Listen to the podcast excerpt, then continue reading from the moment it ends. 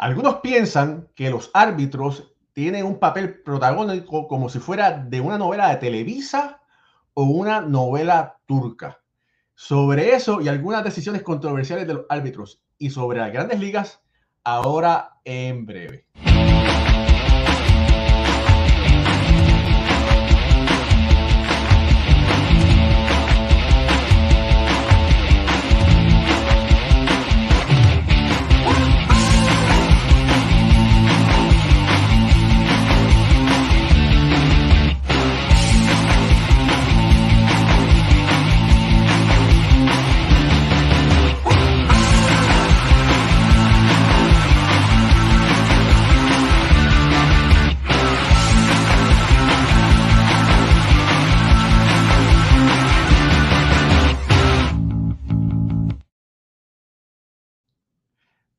Muy buenas noches familia del béisbol.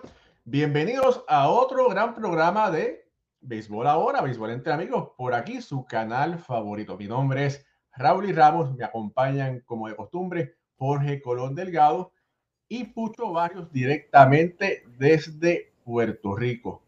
Y sí, en el programa de hoy vamos a estar hablando de diferentes cosas, pero uno de los tópicos más controversiales y más interesantes es el el, rol protagónico que algunos árbitros han estado tomando a lo largo del tiempo, quizás más específicamente las últimas temporadas, Joe West, Ángel Hernández, y pasó ayer algo muy interesante cuando un árbitro sacó del juego después de la primera entrada, después de, la parte de, verdad que, que Madison Bumgarner pichó, lo sacó, lo botó del partido eh, y eso le ha dejado a muchos fanáticos y a muchos eh, seguidores del béisbol con un mal sabor en la boca.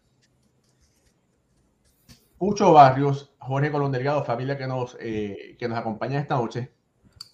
¿Hasta dónde un árbitro puede... Sabemos que el árbitro es la, la ley en el terreno del juego, pero muchas veces, como sucede en la vida cotidiana, hay cosas que se pueden hacer con calma para no exagerar la situación.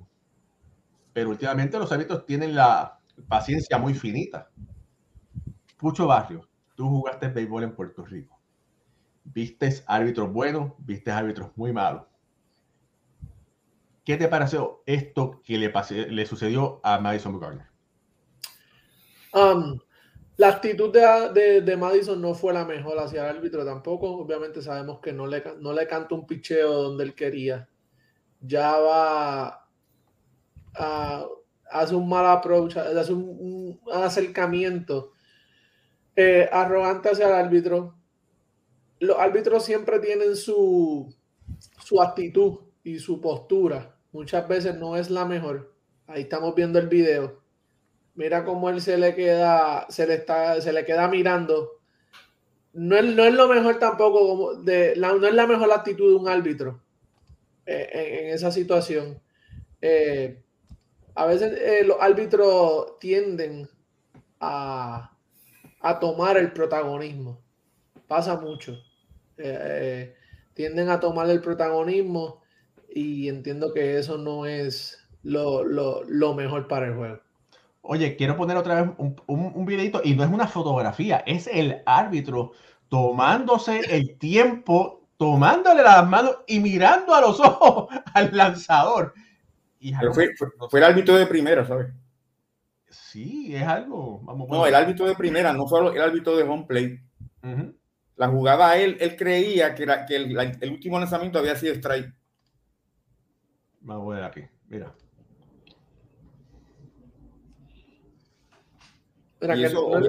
Ahí se ve que está buscando problemas el árbitro. Eh, es algo que, que, de verlo y pensarlo me da risa y me da risa y lamentablemente toso, ¿verdad? Y disculpes a todos ustedes que nos están escuchando, nos están mirando. Yo no sé, no sabemos si el árbitro le pareció ver algo y está tratando de buscarlo. No sabemos cuál es la razón, pero esa actitud está de más. Claro. Claro, o sea, no se ve, no se ve profesional. O sea, no se ve un, se ve que yo soy la autoridad y me voy a dar todo el tiempo posible y tú vas a tener que aguantarlo porque yo, si no, si te portas mal, te saco del juego. Esa es la actitud que tuvo, que tuvo un, para mí, es como una especie de abuso de poder. Sí. Mira, por aquí ella dice, feliz 5 de mayo, feliz Ignacio Rivera, saludos desde Miami, Alfred Ledesma dice, bendiciones para todos desde Panamá, Charito Padilla, la novia del Gary, está por ahí conectada, saludos, Luis Alberto López López dice, buenas noches, Raúl, Jorge Pucho, saludos desde Valencia, Venezuela, gracias nuevamente por un nuevo programa con los mejores analistas y comentaristas, Dios los bendiga. Luis, con esos piropos que tú nos dices, por eso es que todos los lunes y los jueves estamos decididos venir para acá y hacer programa. Eddie Rodríguez dice, dímelo, Pucho. Waldemar Ramos dice, saludos familia, tengan una buena noche, saludos. Jorge Alex Caraballo, otro de la casa y casi vecino mío, dice, a 33 mil pies de altura viéndolos. Ni acá me los pierdo, pues son los mejores. Saludos para todos. Let's go Yankees. Se está arriba en un vuelo. Bueno, Jorge, mientras que no te tires de paracaídas, no hay ningún problema. Ricardo Rodríguez. Ajá. lo que dice Jorge, El, el, abuso de poder, la autoridad, querer plantar la autoridad, eh, pasa mucho en los árbitros, el, si no te saco del juego. No es lo mejor. tú tienes que dejar también que el, pelotero o el, el, dirigente te discutan, te reclamen la jugada hasta cierto punto sin faltarte el respeto, ni, ni, Ni, ni pasar la raya. Pero muchas veces ellos, cualquier, ellos vienen, bien, ven el dirigente corriendo molesto, obviamente eh, una jugada es calor de juego, y sin el dirigente haber llegado, fuera. Porque todo esto lo evalúan, eso los árbitros lo evalúan su... Um, su... después de cada juego tienen que hacer un reporte. Un reporte. Y entonces dice, bueno, ¿lo votaste? ¿y por qué lo votaste? no, dijo nada, no, dijo nada, para ofenderlo. Bueno, sí, no, no, no, no, le habló malo. Pero le habló con malas palabras. Porque, sí, le habló malo. Él le habló malo. Cuando él se tardó demasiado, él le dijo, tómate tu tiempo que quieras.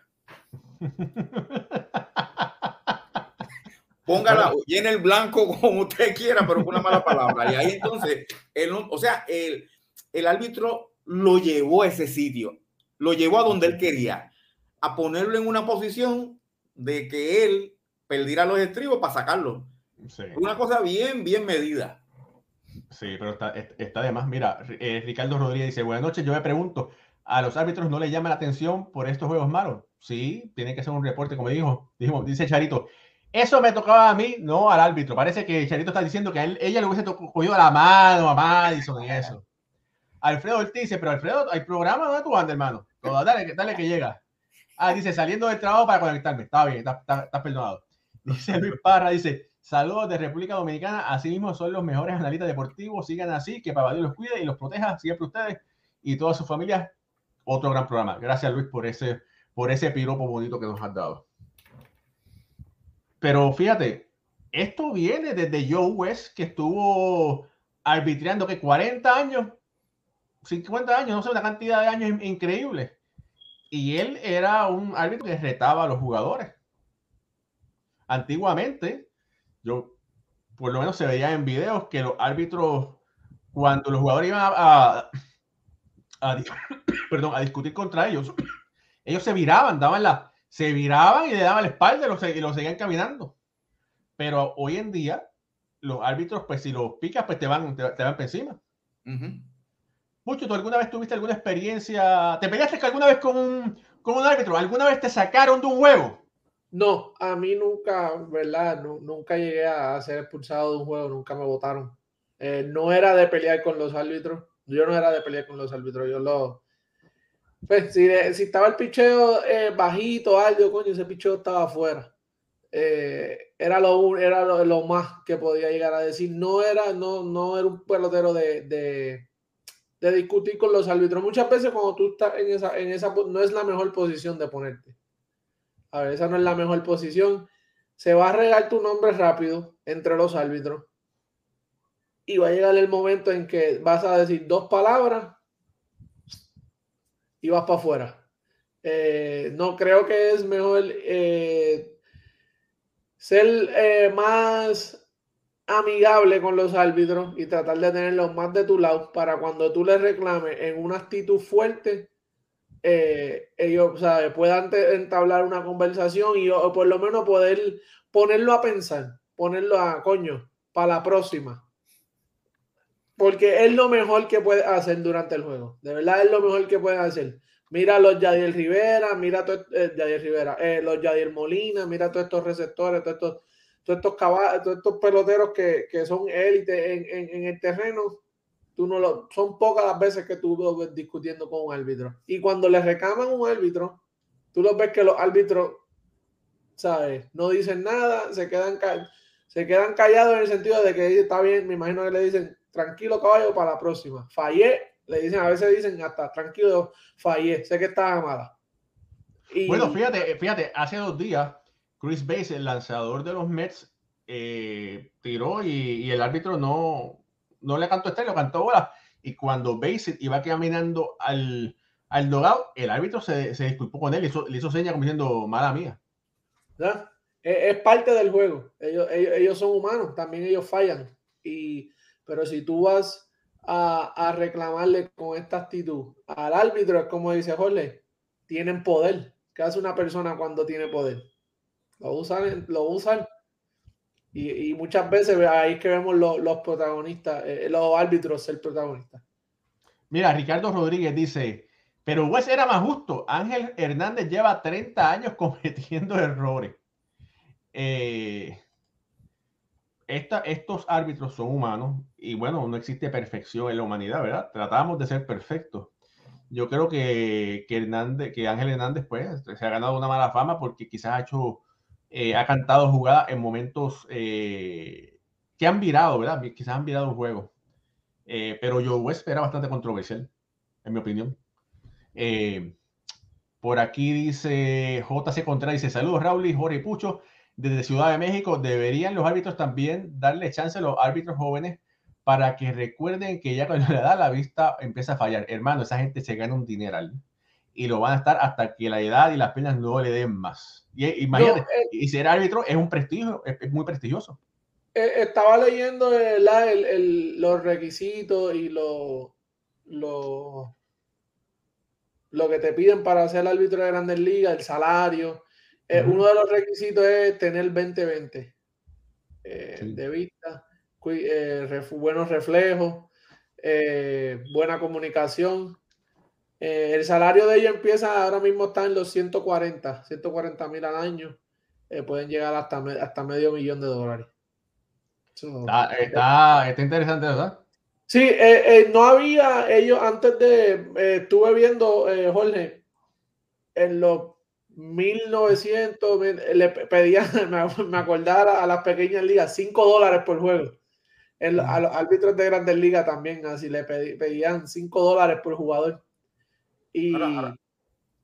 Ahora, que estamos hablando de, la edad, ¿cómo, cómo estos árbitros con, con, edad ya avanzada pueden asimilar un lanzamiento de 105 millas por hora?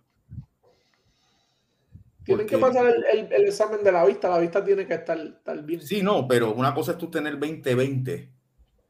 Tú puedes tener 20-20. Yo, yo, yo tengo 20-20 con los espejuelos y si me paro en el plato no veo la bola. ¿Cómo afecta en la, en, la, velocidad en el picheo, este aumento de la velocidad en el picheo a los árbitros?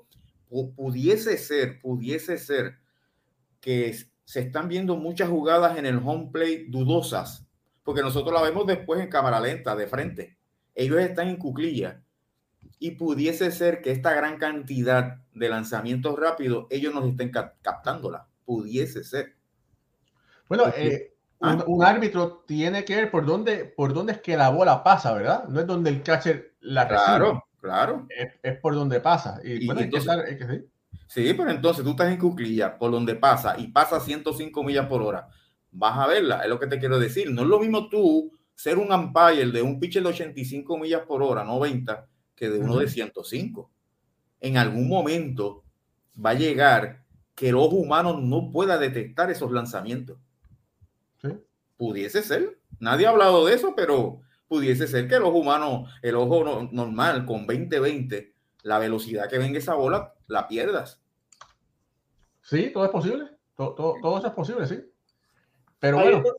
y ahí es donde entra el, el, el, problema de también de la zona. Eh, ahora mismo la zona que nos enseñan a nosotros en televisión no es la misma zona con la que miden a los árbitros.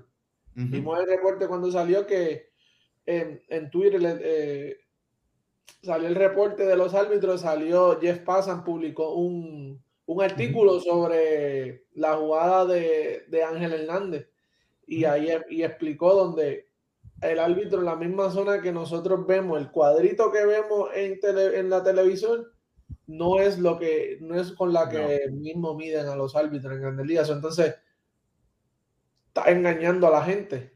Eso, eh, entonces, parte del problema de MLB también, porque no, ¿cuál es la verdadera zona? ¿Y ¿Dónde, estamos? hay otra cosa también que antes los árbitros, pues uno que otro era conocido, por ejemplo, Doug Harvey, que decían la voz de Dios, que fue el que, el que cuando Clemente dio el, el hit 3000, estaba en segunda base y le entregó la bola. Está en el Salón de la Fama.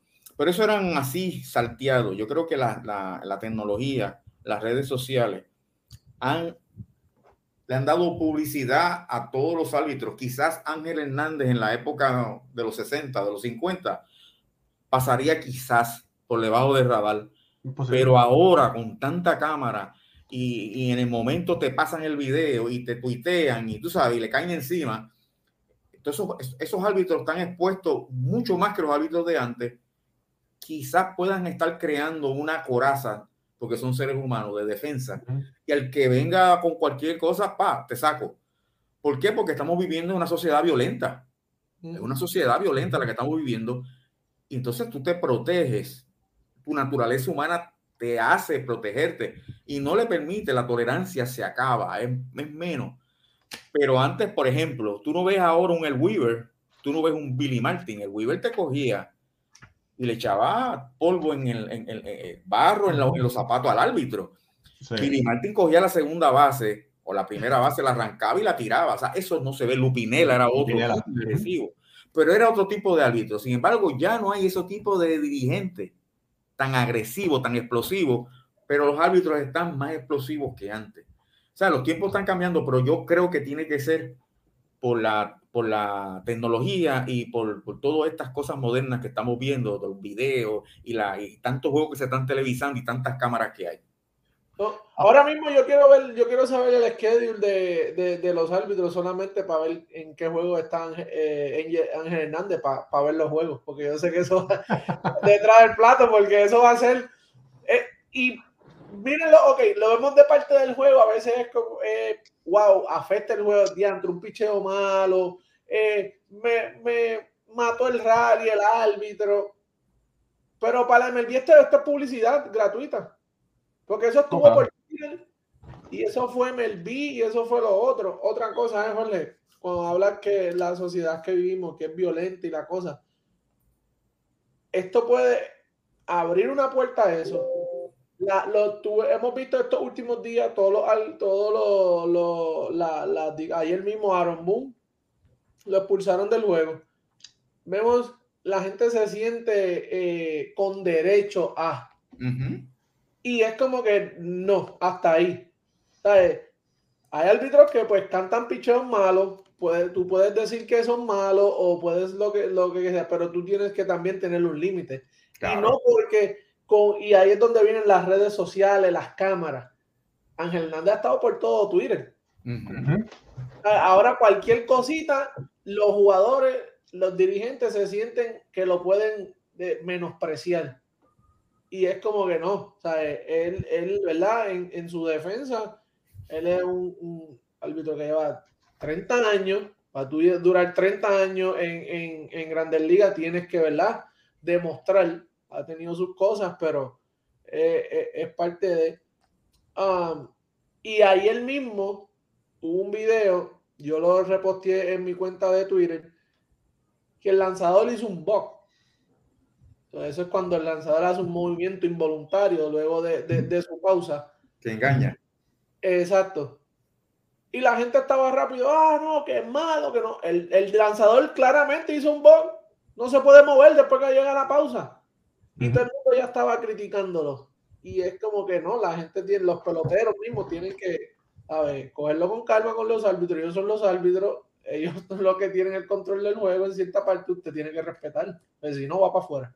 Mira, familia, usted nos está viendo por Béisbol ahora. Dele like a esta transmisión, compártela, porque esa es la mejor forma que usted nos puede ayudar para, para que otras personas puedan apreciarlo y podamos tener más views, más seguidores y cosas así. Mira, por aquí JM Ocasio trae un comentario muy interesante. Dice, saludos, no sé si tienen conocimiento, pero un grupo de estudiantes de, de Derecho sometieron al Tribunal de Estados Unidos una petición para revertir y arreglar la jugada del no-hitter de Armando Galarraga eh, con Detroit. Sí. Yo no estoy de acuerdo con eso. Para mí el juego se acabó, no, no, no es la decisión que debió haber pasado pero ya cuando un juego se termina, el lado número 27, debe ser punto final. Sentaría un precedente. Entonces después, cualquier jugada, una, una jugada en una serie mundial que le cueste séptimo juego a un equipo, vamos para el tribunal. Lo otro, vamos para el tribunal. Entonces se convierte, yo creo que el reglamento, yo creo que hay que, ellos se están dejando llevar por las la, la reglas, y eso lo aprendí yo muchos años atrás. Déjate, lleva, déjate llevar por las reglas si eres flexible en algún momento dado, te va a salir ese fantasma. Si ellos le dan para atrás, lamentablemente para Galarraga, pero se siente un precedente. Estoy de acuerdo con, con Raúl. Y mira, eh, siguiendo con esa línea de los, de los árbitros, se ha hablado de los árbitros robots. Puede haber, puede ser que en un, en un futuro, antes los carros era una línea de ensamblaje de seres humanos este le ponía la puerta, este le ponía el pedal, este le ponía el guía. Así empezó la, la, marca Ford y ahora no es así. O sea, eh, a mí no me extrañaría, no creo que a lo mejor lo vea en mi, en mi, vida, pero en unas tres, cuatro, cinco generaciones veamos el béisbol se, se ponga tan científico. Y dije al principio, sea tan difícil de detectar la bola que quizás haya que poner robots para el conteo de bolas y strike. Bueno, ya está, ya por ahí los robots están funcionando, ¿verdad? Ya lo están probando. Y yo dice, la gente dice, no, que eso le quita. Lo que pasa es que la, estas máquinas, estas computadoras no fallan. O sea, tú eh, van a programar esos robots y este, este es el área. El robot va a tener eso y no va a fallar una bola y no va a fallar un strike. Oye, Pucho, te quería preguntar, ¿estás de acuerdo de que con ese caso de, los estudiantes de, Derecho para revertir el no no-hitter de Armando Galarraga? Entiendo que sí. El, vimos el, el, replay fue claro. O sea, ¿estás de, estás de acuerdo? Yo estoy de acuerdo. Ah, ok. Oh, Porque para eso, por eso mismo, hoy día hemos visto, ¿verdad? Como se han usado las cámaras de backup y muchas jugadas que si no hubiésemos tenido la facilidad de la tecnología, hubiésemos visto otros resultados. Y la tenemos en este momento, ¿por qué no? Y una hazaña que aquí todos sabemos que no es fácil de hacer. Eso no, eso no lo hace. Pero ven acá. Ok. ¿Por qué ese día de no hitter, cuando ocurrió esa jugada?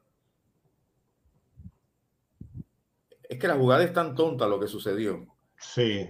Ah, eh, o sea, ¿qué pasó? La dieron por sentada, lo aceptaron, todo el mundo se quedó como si nada para el otro día, al otro día lamentarse, porque en ese momento eh, no, se, reunieron.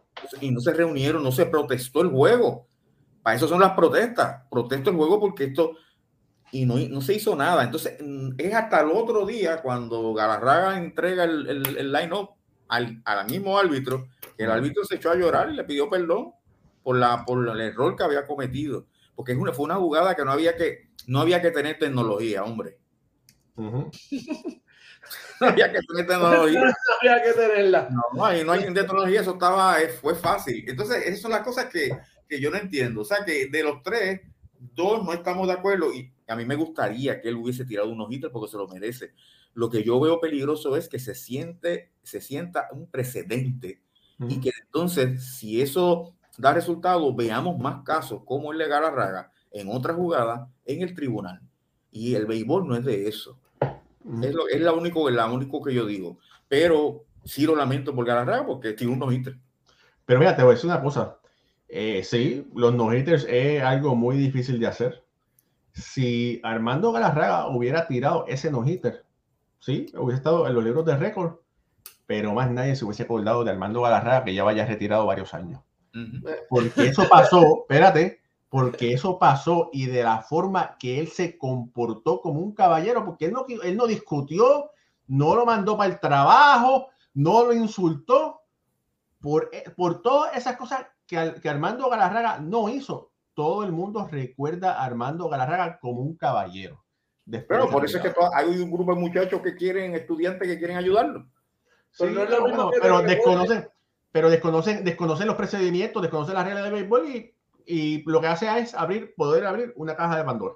Pero no todo es, y con todo eso, no, pero no está en los libros.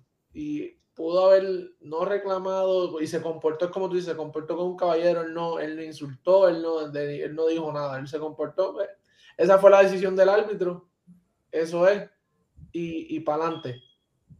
Pero le duele no estar en los libros y no lo puede, y no, y eso no se puede negar. y, y, y, eso hay que, hay que ser justo.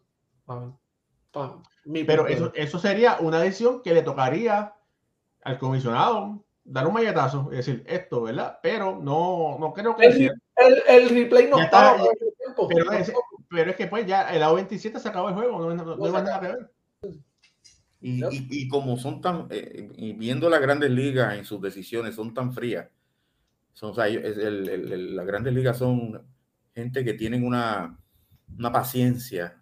Cuando nosotros estamos acá locos por saber algo, ellos están, se cogen su tiempo, todo es bien medido toman unas decisiones, algunos les gusta, a otros no, pero toman la decisión. O sea, son bien fríos en sus decisiones y más y más en cosas que ya sucedieron.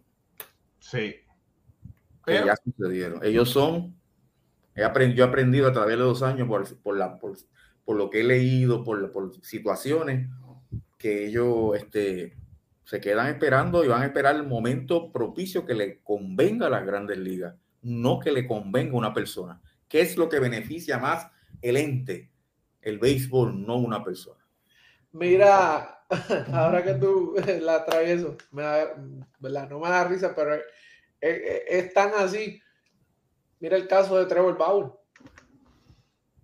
Ese tipo se llama desde, desde los season y yo, y yo lo sé porque yo lo sé, o sea, yo he visto sus videos en Twitter y en, en, YouTube y él habla que te habla y el comisionado esto y me multaron por esto y, la, y las grandes ligas son esto y son lo otro y son aquí y son allá. Está bien. Pasa lo que pasa, nada, la Grandes Ligas no dijo nada, él pasó su proceso, volvió a abrir la boca cuando salió del proceso, las Grandes Ligas. Sí, son bien, ah, fríos. 234 para que 234 juegos, ahí están. lo impresionante es que no se vio la, la, asociación de peloteros, por lo menos públicamente, salir al rescate de él. La asociación de peloteros no se va a meter en eso. En eso no se va a meter. Le voy a contar algo que yo vi. Esto fue en Puerto Rico, a los amigos de Latinoamérica. Hotel Condado, conferencia de prensa con Bob Manfred. La Grandes Ligas vino a Puerto Rico, era el Mundial, y iban a anunciar y trajeron un marcador histórico para el sitio donde cayó el avión de Roberto Clemente. Iban a hacer un mirador. Eso fue antes de la pandemia 2016, eh, antes del terremoto. Un mirador, iban a poner el marcador, entonces te iba a decir dónde fue que cayó el avión. Empezó la conferencia de prensa en el salón, estaba lleno, abarrotado. Empieza, como a los 10 minutos aparece el gobernador de Puerto Rico, como hacen los políticos aquí. A mitad de conferencia de prensa, ¿eh? se paró todo, imagínate, el gobernador de Puerto Rico, que era eh, Ricky Rosselló se trepa a la tarima. Y lo primero que dice, lo primero que dijo, y mirando, al, y mirando al comisionado, señor comisionado, espero, ya es tiempo ya de que retiren el número de Roberto Clemente. Manfred se quedó así, Así se quedó Manfred, ni se inmutó. Yo estoy con Jeff Idelson, que era el presidente del Salón de la Fama del Béisbol, que él fue el que me invitó. Y yo le digo a Jeff en el oído, that was not a good move. Le digo yo al oído, se acabó el movimiento. O sea, tú tienes que saber cómo y cuándo decir las cosas. Tú no puedes venir. Claro, eso es, hablaste para la grada. Mira cómo, mira cómo le, me enfrenté al, al comisionado. Y ahora, porque yo le digo esto, van a retirar el número. Eso fue en el 2016, estamos en el 2022, seis, años después estamos en la misma. que no lo hizo de la forma correcta. Y él creía que él iba a amedrentar el comisionado de béisbol. Oye, oye, pero yo rápido, porque yo siempre miro, estoy pendiente a todo, y ese señor se ha quedado así. Él no, hizo así. Conmigo. Es conmigo. no, es conmigo. ¿Ah? no es conmigo. Pero una frialdad tremenda. Se acabó la conferencia de prensa, el hombre desapareció como el éter. Nadie, yo no sé por dónde se fue el comisionado. Él dijo, yo no me voy a quedar aquí para empezar a contestar cuándo es el gobernador. No, no, no. Y ahí quedó. No se ha instalado el, el, el marcador histórico que trajeron, que se lo dieron, se lo entregaron a la familia Clemente. Bien bonito. Y no se ha retirado el número. Y así de frío son. Así de frío son. Ellos son bien calculadores. Y tú tienes que aprender cuando tú vas a bregar con este tipo de personas, tú no puedes, ¿sabes? Tú no puedes, este, tienes que saber cómo bregar con ellos. Mira, eh, no es fácil, pero bueno, estamos acostumbrados a que alguien venga siempre a, a romper la rutina, a romper el momentum, y pues lamentablemente fue un momento que, ya, ya no vale la pena hablar de eso, ¿verdad? Pero, pero anyway. Pero, traje el ejemplo para que la gente vea que la gente sepa cómo, el, cómo brega el americano. Sí, sí, como, sí, como, la MLB. Sí, cómo brega la MLB. Y de la misma forma que estuvieron los negros tantos años fuera, el diciembre 16, el 16 de diciembre del 2020, de repente, son ahora todos los negros que jugaron esas siete ligas negras son grandes ligas. De, pero así, tú sabes que yo me alegro mucho. Pero lo que te quiero decir es que las decisiones son bien calculadas. Me recuerdo, mira, el Salón de la Fama cuando se quedó Boconil fuera en 2006. Boconil se quedó fuera, sacaron a 16 y él se quedó fuera. Y nadie fue, y fue, eso fue una protesta tremenda que hubo, gente molesta, porque Boconil era un hombre bien querido. Ahí nadie fue a donde el comité y le dijo, tienes que incluirlo. El que quedaba vivo se quedó así y ahora lo van a exaltar, ya muerto, no lo va a disfrutar, pero ahora en el 2022 eh, lo van a exaltar a Son de la Fama. Con esto es que les digo que una vez toman una decisión, puede venir lo que sea, es adversa, no es adversa, se quedó esa decisión. Sí. Bueno, eh, familia, esto es por ahora. Suscríbase a nuestro canal. Eh, Jorge y Pucho, llegamos a los 5000 suscriptores en YouTube. Momento histórico, gracias a Dios, para nuestro canal. Gracias a todos ustedes que ustedes semana tras semana, dos veces en semana, se, conectan para escuchar, para escuchar nuestros programas. Eh, quiero recordarle que si nos quieren escuchar por audio, estamos por Spotify, Anchor, Apple Podcast, Facebook Podcast y Google Podcast también. Ahora sí. Estamos por todos los podcasts. Por todos lados. Oye, 5 mil seguidores. Qué bien en dos años que llevamos. Cumplimos dos años en marzo. Dos años y dos meses. Muchas gracias a todos los amigos que semana tras semana y a los que todas las semanas también, vaya la redundancia, le dan like y share y los que vendrán, porque yo sé que vamos a seguir, esa lista va a seguir aumentando. Oye, por ahí está conectado también Eduardo Pana, que está de vacaciones, vacacionando en Puerto Rico. Lo voy a ver el sábado. no, ¿de verdad? Sí, lo voy a ver el sábado. Nos vamos a ver, este, nos vamos a conocer personalmente. Me llamó y le dije que sí, vamos este sábado. Así que eh, estamos, estamos hasta hoy, 9 y 6 de la noche, estamos el sábado por la mañana. Qué bien, cara. Eso está bueno. Mira, Paul Belía dice saludos desde Massachusetts. Eh, quiero hablar ahora un poquito sobre, sobre Robinson Cano. Ah. Eh, quiero hablar sobre Robinson Cano. Cano fue dejado en libertad. Para algunos sorpresivamente, pero no, no fue sorpresivamente, lo darán en libertad los Mets eh, que buscando empleo, eh, le quedan dos años de contrato. Tienen que pasar 10 días desde que lo ponen en asignación para que un equipo si quiere reclamarlo, pero entonces se, hace responsable de, su sueldo, que es algo que es casi imposible que alguien eh, coja Cano con 38 años y sea responsable de unos 40 millones de dólares. Pero eh, después de esos 10 días, él se puede declarar agente libre y puede firmar con cualquier equipo que quiera su servicio. Pero para por eso, claro. mil, ¿no? Por el salario mínimo. Por el salario mínimo, sí. O sea que Ahora, es, académico, nadie en estos 10 días va a cogerlo. Eso, eso no hay que ser un, no hay que ser un gerente general ni, ni, ser estudiante. Pero yo creo, ¿tú tienes alguna idea si hay qué equipos están detrás de él? Pues mira, he, escuchado varias cosas por ahí, he escuchado varios rumores, lo voy a decir ahora. Eh, pero bueno, antes de decir esos equipos que tiene algún interés por Robinson Cano, hay que decir que Robinson Cano tiene 38 años. No es el mismo bateador que era anteriormente, uno de los mejores jugadores en jugar la segunda base. Hay que hablar con propiedad, ¿verdad? Que haya usado, que haya usado esteroides, bueno, sí usa esteroides, pero estadísticamente es de los mejores. Uno puede decir que estadísticamente está Joe Morgan, está Roberto Lomar, y muy de cerca de Roberto Lomar está Robinson Cano. Definitivamente. que alguna gente que alguna gente no le guste su, estilo de juego, sí, es posible que alguna gente no, le guste su tipo de juego, porque Cano tenía la fama de que he would not hustle, no, no corría duro a primera si pensaba que iba a ser un out, ¿verdad?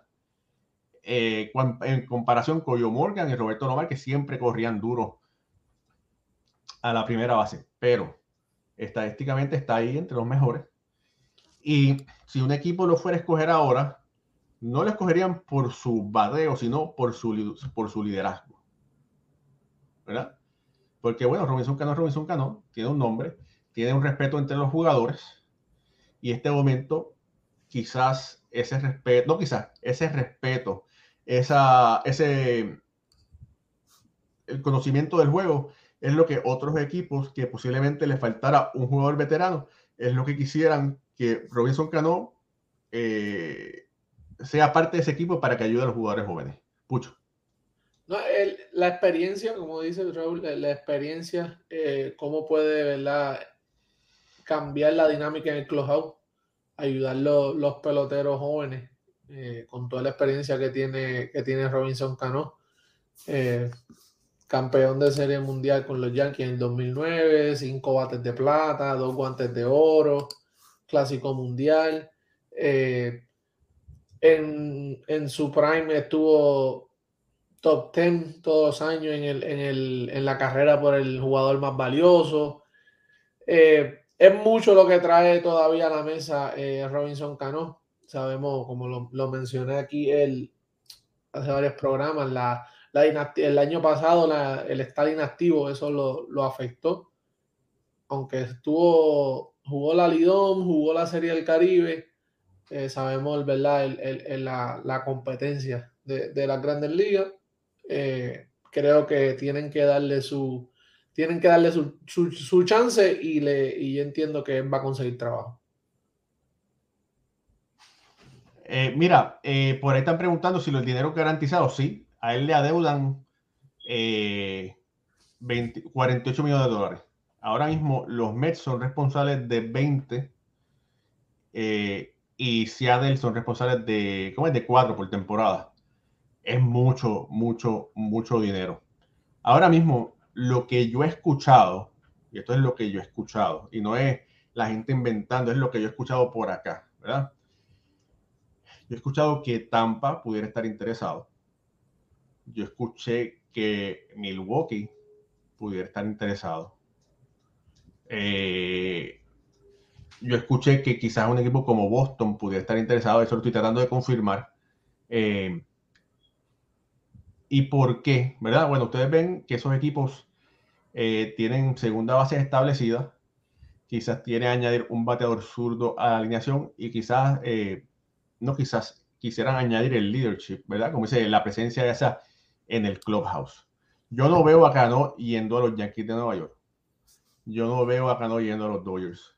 Eh, Cano, eh, lo que tengo entendido es que Cano quisiera jugar quiere jugar, no se quiere retirar, pero él lo que está, lo que está buscando es oportunidad de juego. Quizás no ser, vamos a decir, como un Albert Pujols, porque recuerden que Albert Pujols fue, pasó por este mismo problema, ¿verdad? Pasó por esto mismo y los Dodgers lo, obtuvieron el año pasado. Y él jugó en un, como un rol de reserva, ¿verdad? Venía del banco a jugar primera base, pero estaba ahí como, como role model, eh, como una fuerza en el clubhouse. Y lo que me han dicho es que Cano preferiría jugar, eh, y ser un mentor a estar eh, sentado viniendo del banco. A mí me parece, obviamente, Cano no es el mismo pelotero que ha sido, pero si el clima va calentando, él debería ir calentando, ¿verdad? Eh, no esperaría los cuadrangulares, pero sí esperaría eh, los, hits eh, a la banda contraria. Y bueno, sería el equipo que lo escogiera, en mi entender, si tiene un jugador que está ganando poco dinero jugando en segunda base, yo dejaría ese jugador, no lo trajera, no lo trajera él. Eh, pero bueno, después, como dije anteriormente, hay que ver quién le da más oportunidad de juego y de acuerdo a eso es que parece que él preferiría jugar. Y él tiene una sortija, ganó un campeonato con los Yankees en el 2009, no le está buscando. Si él quisiera ir a un contendor, posiblemente Tampa sería la mejor opción, ¿verdad? Entre esos equipos que quizás mencioné, quizás un Milwaukee, pero un Tampa pero quizás en Tampa no tiene, no, en Tampa no va a tener tanto tiempo de juego, sería más como pinch hitter y cosas así. Eh, quizá un, una start ocasión en segunda base, pero, pero bueno, ¿qué te parece a ti, Pucho? Eh, eh, entiendo que Robbie ya tiene que su tiempo de juego va a ser DH. DH una primera base. Él puede jugar la segunda, pero para pa, el, el, béisbol de, de, de un béisbol rápido, para este, este tiempo, eh, ya son 39 años, eh, no es lo mismo. Entiendo que él debería buscarse un equipo, firmar con un equipo que le dé la oportunidad en primera base y el DH. Allí él va a ser productivo. Aquí, ¿verdad? Eh, Jorge lo dijo en, cuando estábamos analizando los Mets, me acuerdo. habló de eso, que en la, en, a lo mejor él no estaba él, está viejo para la segunda base, pero nuevo para la primera y el DH. Eh, y es algo que entiendo que ahí es donde más le convendría. Y todavía estos tres, tiene 39 años ya, lo estoy buscando ahora, 39, 40, mira Nelson Cruz, son 42, 43 años todavía. Y pero produce, Nelson produce. pero, y eso, pero eso toma tiempo, el tú acostumbrarte a tu nuevo rol de, porque como hemos hablado aquí, DH no es una posición fácil, y menos en el béisbol de grandes ligas. ya él que buscar un equipo que le da oportunidad de juego, él lo puede conseguir, y pero que sea primera base y el DH. Mira, Ricardo Rivera arriba dice, en Pittsburgh y Baltimore juega todos los días. Bueno, vamos a ver si Pittsburgh o Baltimore le ofrecen, le ofrecen dinero. Luis Parra dice, saludos, ahora mismo hasta Minnesota puede buscar a Robinson Cano y él todavía puede aportar en el juego soy yanquista, pero el de Minnesota juega y puede aportar mucho. Fíjate, yo no creo que Robinson Cano fuera para Minnesota. Y la única razón es por el frío. Porque ya, ya con 39 años, tú quieres, quieres jugar un sitio que sea más caliente. Y si tú ves el equipo de Minnesota, sí, está jugando muy bien, pero la gente no está yendo al parque por lo frío que está en el estadio. Entonces, no es tan fácil, eh, tú con 39 años, que tiene los hamstrings, se te puede afectar la espalda. Me parece que si tuviese más opciones, quizás él escogería un sitio donde estuviese más caliente. Por ejemplo. Yo no encasillaría ya O sea, yo no estaría mencionando a Cano para hacer segunda base de ningún equipo. Yo simplemente lo firmo por su poder ofensivo y trato de ubicarlo en primera base y bateador designado. Yo estaba chequeando la lista para que ustedes tengan una idea de quién es Robinson Cano. De Jackie Robinson para acá, integración para acá, Jackie, eh, Robinson Cano, según el WAR, es el tercer mejor segunda base de todos los tiempos, superado solamente por Joe Morgan y Rob Caro. Luego de Cano viene Bobby Grish, Jackie Robinson, Ryan Samber, Lou Whitaker, Roberto Alomar, Craig Billo, Willie Randolph, Esos son en esta época del 47 para acá. Estamos hablando del paquete entero, una segunda base que filiaba poder, empujaba carrera, batea 3-0-2. No me gustaría que ese promedio se le fuera por debajo del, de los 300, ¿verdad? Lo puede perder. Pero hay que, hay que sacarlo ya. No se puede pensarle que va a jugar segunda base aquí, va a jugar segunda base. No, tienes que traerlo por el bate y acomodarlo cuando se caliente en segunda, en el primera base o como designado. Y como, yo, como designado, esa posición le cae al dedillo. Porque ahora mismo, ¿cuántos años tiene Nelson Cruz? 41, ¿eh? 41. Un momentito. Claro, creo que tiene 41 o 42. Nelson Cruz tiene 41. 41 y, y Cano tiene 39, tres años 39. menos. Y, un, y, o sea que de verdad que es un baratillo por 750 mil dólares un equipo de estos que ya que, no, que, no, que le hace falta poderío, le hace falta ofensiva. Yo lo firmaría. Yo lo firmaría. Bueno, interesante. Así que bueno, ahora eh, hay que esperar, ¿qué? ¿Nueve, ocho, ocho días más? ¿Cuántos días fue eso? ¿Cuántos, ¿Cuántos, días son? ¿Diez? Son diez días. ¿Y han pasado cuántos? No sabes, no te recuerdo. Me parece son dos días. Yo ni sé, ya, ya, ya yo perdí la cuenta. Pero me gustaría, me gustaría, mucho que él lo firmara. Sí. Eh, oye, eh, Boston sigue perdiendo. Alfredo yo creo que no se ha conectado porque todavía tiene los lagrimones y no se ha podido, re, no, no, se ha podido reponer de esa, de, de esa derrota. Pero Alfredo dice, ¿qué derrota? ¿Qué derrota? eh, pero yo, como es, hoy pichó, eh, el equipo de Boston se enfrentó a Shohei Otani en Fenway Park. Shohei ganó el partido, el tercero para la temporada. Tiros siete entradas, permitió seis hits, ponchó a 11. Lo interesante del caso, ¿verdad? Es que Otani estaba tercero en la alineación, se fue de 4-2 y entre ellos empujó una carrera y anotó una. Lo interesante del caso es que desde que desde los tiempos de Beirut, un jugador no iniciaba un partido y estaba tercero en la alineación en Fenway Park. Así que eso fue, es algo muy especial. Yo sé que a Ricardo no le gusta mucho Otani, ¿verdad? Pero saludos a Ricardo que está en la transmisión allá en Venezuela, está transmitiendo el juego de Baltimore contra, contra Minnesota. Pero es algo histórico, algo histórico lo que sucedió hoy eh, en Fenway Park, Jorge. Yo esperaba más de Trevor Story. Estamos esperando, yo sé que estamos comenzando la temporada, pero como siempre, soy sincero, esperaba más de Trevor Story más que de, de, de Story que de Corey Seager. Y Corey Seager ha tenido hasta el momento tremenda campaña. Pero, te, oye, pero Texas está por el piso. No, yo sé, pero estamos hablando individual. Bueno, claro, pero. Individual. O sea, yo pensaba que sigue, sabe que yo siempre aquí, 300 millones para sigue, ¿cómo va a ser? Pero lo está haciendo bien. Pensé que Trevor Story iba a producir más, estuvo enfermo. Eh, hay que darle tiempo a ver y si se empieza a, a, comportarse, actuar como nosotros lo conocemos.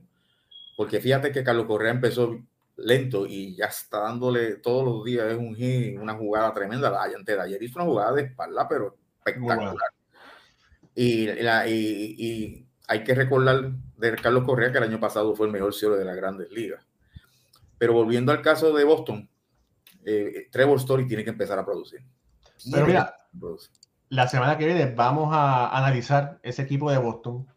Yo les voy a garantizar, bueno, no les puedo garantizar que Alfredo no va a estar llorando, pero si no, él va a estar aquí con un pañuelo muy grande para secarse las lágrimas.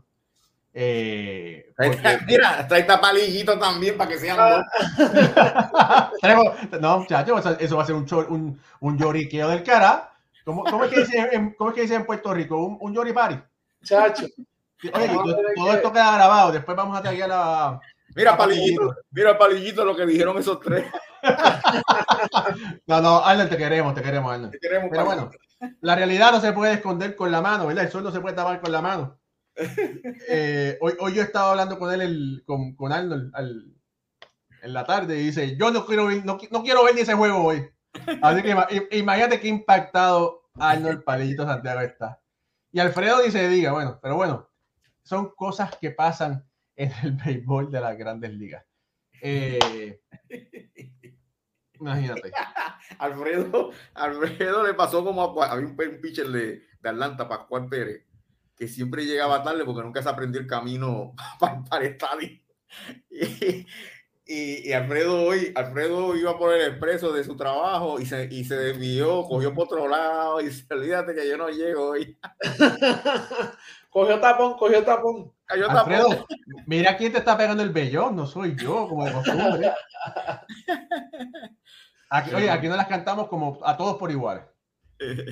Es, eso es lo bueno de eso. Eh, quería pasar rápido aquí para enseñar la, el standing como está la Grande Liga en este momento. Los Mets, digo, los Mets, los Yankees están primero en el este con 18 y 7. Eh, tienen 49 carreras de diferencial. Han jugado para 9 y 1 en sus últimos 10 partidos. Perdón. Perdieron un partido. Eh, el último, su último partido. Y en este momento creo que estaban perdiendo, ¿verdad? Eh, Tampa está segundo con un 15 y 10. Toronto 16 y 11. Increíble que tiene un, diferencial de menos 8 carreras cuando en mi opinión la alineación de ellos era la más poderosa de la Liga Americana y posiblemente de la Grandes Ligas. Boston llorando con 10 y 16 y Baltimore 9 y 16. Minnesota está primero en el oeste, en, el, la central, con 15 y 10, seguido por Cleveland 2 y 3. Los White Sox, que para mí eran los favoritos, con 11 y 13. Detroit, que bueno, Javier Baez tiene magia, pero no ha podido pasar a su equipo. Tienen 8 y 15. Kansas City está llorando con Carlos Parra 8 y 15. Los Angelinos sorpresivamente primeros en el oeste 17 y 10, Houston 14 y 11, Seattle 2 y 13, Texas 10 y 14 y Oakland 10 y 15. Los Mets están primeros en, el este de la Nacional 18 y 9 con un diferencial de 31 carreras. Miami 2 y 12, Atlanta 2 y 15, Filadelfia 11 y 14, Washington último 9 y 18, Milwaukee 18 y 8, San Luis 14 y 10, Pittsburgh 10 y 14, los Cubs sorpresivamente 9 y 15, y Cincinnati increíblemente 3 y 22. Diantre. Eso sí que es una catástrofe. Sí. Los Dodgers 16 y 7, San Diego 16 y 9, Colorado 15 y 10, San Francisco 14 y 10 y Arizona 13 y 13. Esta es la división más competitiva hasta el momento de la Grandes Ligas, el oeste de la Liga Nacional sorprendiendo cada, bueno, eso y está bien, sí, está bien cerrado y sorprendiendo Colorado y Arizona. Oh, sí, claro. Eh, bueno, la, Chris Bryan ha hecho, ¿verdad? Ha, dado gasolina a ese equipo. San Francisco está penúltimo con 14 y 10, increíblemente, ¿verdad? Eh, sorpresivo. Pero yo creo que lamentablemente para los fanáticos del equipo de Cincinnati, con un 3 y 22 es algo fatal. Y lo peor de todo esto que el año que viene cambia la forma en que los, los peloteros van a escoger en el draft. ¿Qué quiere decir eso? Que los que quedar último no te garantiza que vas a recibir el primer draft de la liga de la, de Grandes Ligas. Vas a una lotería y tienes menos del 20% de, de probabilidad que te lo vas a ganar. Así que Cincinnati tiene que hacer algo porque si no la, se la va a ver muy mal. Y otra cosa interesante, que muchas veces equipos se, decidían perder, perder, perder para sacar, esos picks altos. Después de tres veces eh, escoger entre los primeros picks y sigues así perdiendo, eh, si vuelves a perder así catastróficamente, te toca el pick del 7 en adelante. Así que eh, eso es bueno para que los, los equipos no se vayan como es a perder todo el tiempo. Y mira, Raúl, y lo, de, lo del dinero, el, el, que le daban a los equipos sotaneros y, y, dos o tres equipos no estaban haciendo sus arreglos para ganar porque tenían un dinero seguro. Eso cambió, ¿verdad? No. No. Eso sigue igual. Eso es lo que estaba hablando el otro día con alguien de la MLB. alguien de la MLB sobre el equipo de Oakland. El equipo de Oakland, como ustedes lo ven, que está muy poca gente está yendo al parque. Tiene 10 y 15, pero esa gente hace dinero todos los años. Todos los años hacen dinero. Y tienen, su equipo es un negocio, no tienen quizás ese amor de que tenemos que llegar primero, tenemos que ganar la serie mundial. Ellos han hecho un buen trabajo con la analítica, con las métricas, pero este año se han ido por el piso. Sabemos todos, los peloteros que todos los peloteros que, que, salieron de él, de ellos, y en este momento tiene un 10 y 15. Hay rumores de que dicen que ese equipo lo quisieran mudar a Las Vegas, pero como me dicen algunos contactos de la MLB, la MLB no está interesado en que muden equipos, está interesado en expansión. Así que hay que esperar y ver. Hay uno, ahí, ahí está Dave Stewart al frente de un, de un grupo para, para una expansión, un equipo de expansión para Nashville. Correcto. Mira, por aquí Ricardo Rodríguez da un comentario interesante. Dice, eso fue lo que hizo Houston, construyó un equipo a base del sótano. Y eso, ¿quién lo hizo? Eh, de los que estaba ahí era Mark Elias, que es, ese es el gerente general de Baltimore. Y entonces, el otro persona que tiene, que es el asistente del gerente general, miren esto que interesante, es Sid Mitchell, que era un ingeniero de la NASA, que dejó de trabajar de la NASA, hizo un programa, y ese era el programa que utilizaban los cardenales para escoger peloteros. Y los cardenales siempre han estado muy adelantados, eh, han escogido muy bien, y entonces esa combinación se fue para Baltimore, y es lo que ha ayudado a que Baltimore tenga todos esos grandes jugadores de ligas menores que ellos piensan que el equipo va a ser competitivo en dos años. Están usando ese programa. Están, exactamente, están utilizando esos programas, están utilizando esa mentalidad y hay que, se esperan cosas buenas para Baltimore en los próximos dos años. Sí, por lo que tú has dicho y por, por la... Lo que se ha visto con los prospectos. Los prospectos, sí, qué bueno. Sí. Eh, Raúl, y uno quería dar aquí, ¿verdad? El comienzo del el cubano Alex eh, Manoa. Tiene 4 y 0 en 31 entradas lanzadas solamente ha permitido cinco carreras, tiene 32 ponches. Y está viendo ese, entre él, esa combinación de él con ah, Kevin Gaussman ha sido letal para los azulejos. Esperemos, ¿verdad? Que se mantengan en salud, sigan así. Toronto, el pero, le eh, pinta bien. Pero eso es lo increíble, que fíjate, tienen 16-11, pero tienen un diferencial de carrera de menos 8 que con esa super alineación y con esos dos lanzadores, el, el, el, resto del, del, cuerpo monticular ha estado fatal. Sí, la, la, salida de, de, Berrío y Cucuchi no han sido las mejores. Eh, han, han, han, tenido problemas, ¿verdad? Le han hecho carreras temprano en el juego. Vimos a, Berrío en, la, en el Opening Day que no, no pudo ¿verdad? cerrar una entrada. Eh, Cucuchi no, no ha tenido el mejor comienzo. Ayer tuvo un buen, un buen partido ante, frente a los Yankees. Se espera, ¿verdad? Es lo, eh, eh, es lo que estaba hablando uno de los, de los eh, pitching coach, que él encuentre su, el, el, su, su picheo secundario le, lo, pueda localizar, ¿verdad? Los pueda dominar para poder atacar con, con las rectas. Es el, el, más duro que tira de ese, de ese cuerpo monticular es, es, Cucuchi con 96 millas promediando la recta. El, el otro que se acerca es eh, Berrío con 94 promediando en, la bola rápida. hay que ver que esos dos picheos, esos dos, esos dos lanzadores después de la de mitad de temporada encuentren ritmo o en el transcurso encuentren ritmo para que puedan eh, ayudar, se posicione mejor este cuerpo monticular de los azulejos. Mira, antes de irnos, Waldemar Ramos, el primo, dice: Los fanáticos de los Medias Rojas están pidiendo un estímulo federal. Waldemar, pórtate bien, Waldemar. Bueno, Jorge, ahora sí. Nos vamos. Nos vamos.